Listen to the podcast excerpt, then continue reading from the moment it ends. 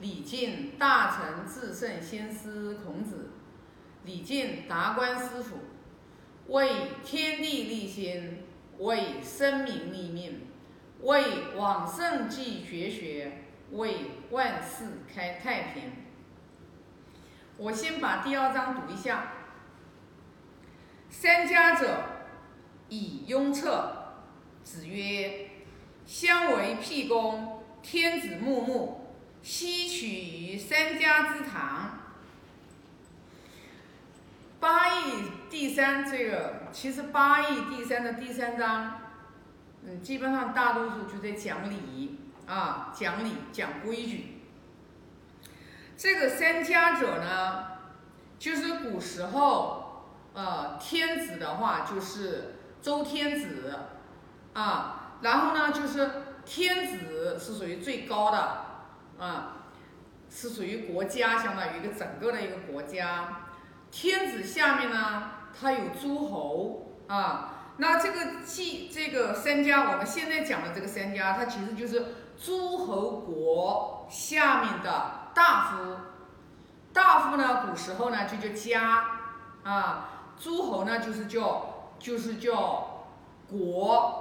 然后呢，大夫就叫家。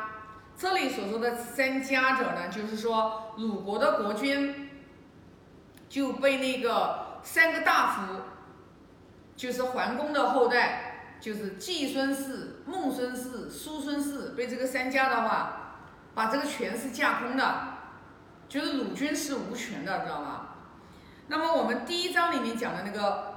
就是八义五于庭的那个祭司呢，就是这个里面的三家里面的一家，知道吧？啊，这个呢，这个这不只是季孙氏啊，这个是叔孙氏、木孙氏也是一样的，知道吧？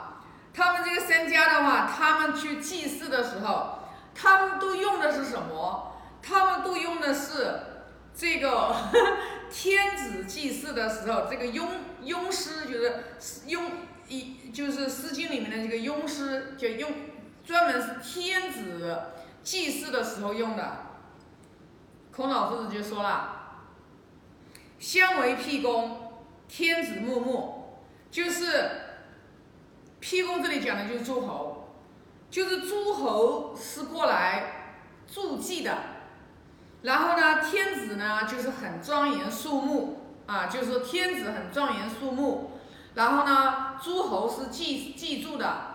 然后呢，这个祭祀结束的时候，然后呢会这个就是讲讲这个昭告这个呃雍师嘛，就是然后就是讲就是这个天子呃就是这个怎呃一一年这个下来，今年的一年下来因因为怎么样怎么样做的怎么样怎么样，知道吧？他就是这个意思。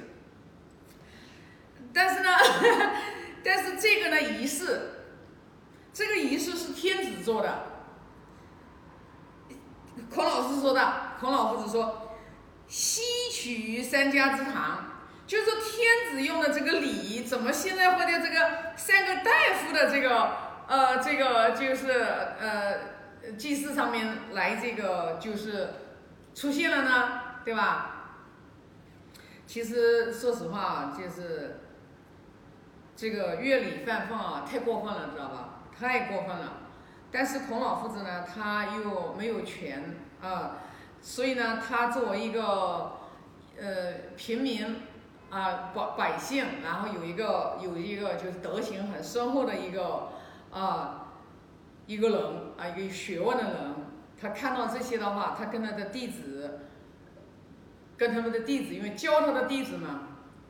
夫子的话，他是已经是就像从三十岁开始的话，他就呃育人了嘛，就是很多的人就是跟他就是学学问嘛，觉得跟着圣人后面学学问嘛。当然呢，圣人的话是后人说的是圣人，这夫子孔老夫子他在那个年代的时候，是很多人是看不懂圣人的，知道吗？圣人是因为我们现在。两千多两千五百年以后，我们知道孔老夫子是至圣先师啊，是属于后人封的，对吧？那在那个时候的话，是大家看不懂的，看不懂圣人的，知道吧？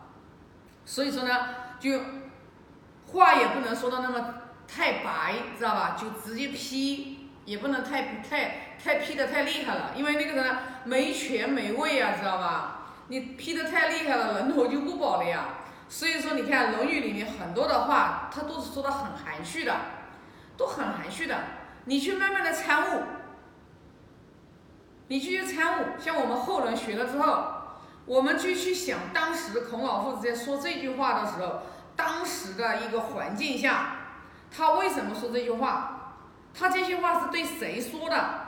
这句话说的口气、语气，对吧？你看我们八一五。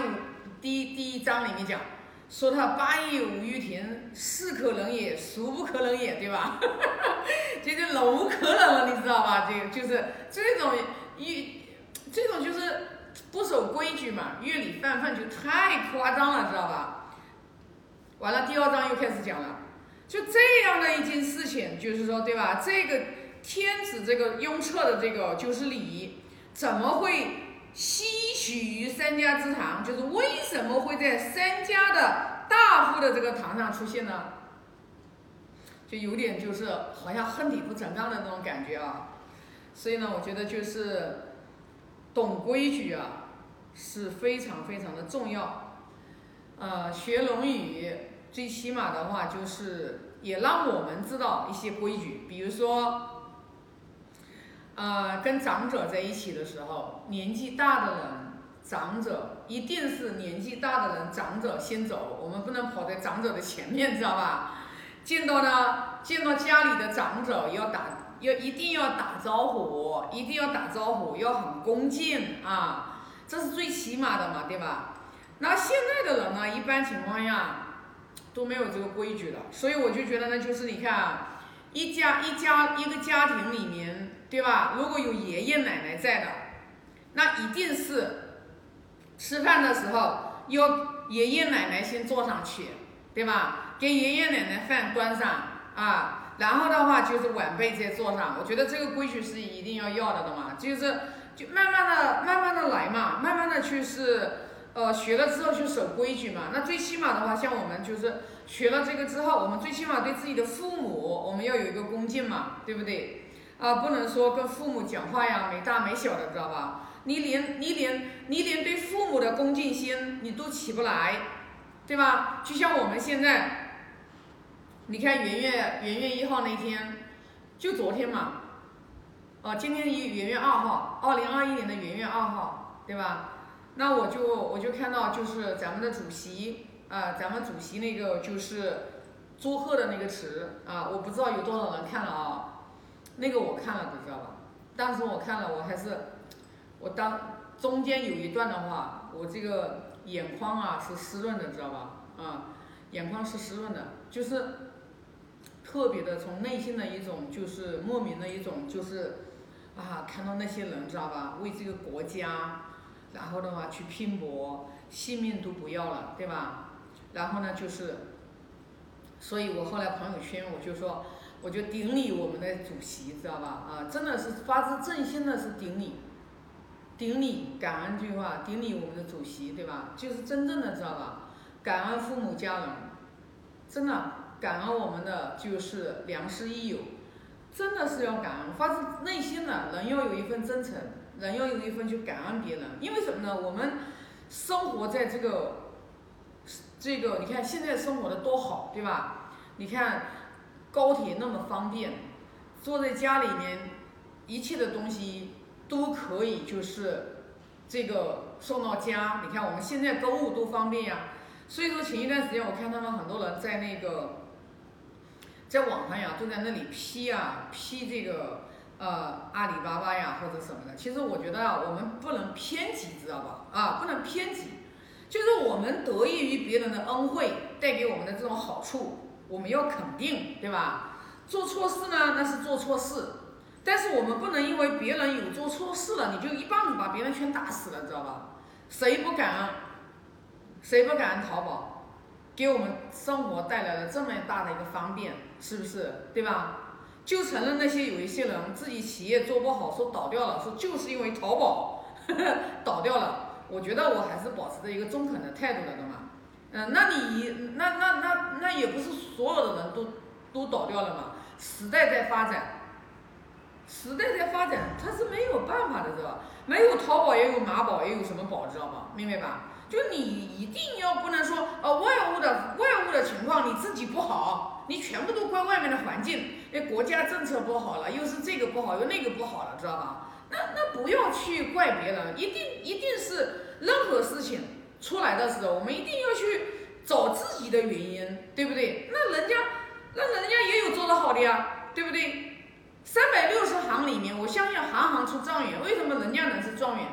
咱们做不好，我们就把责任全部都归于别人，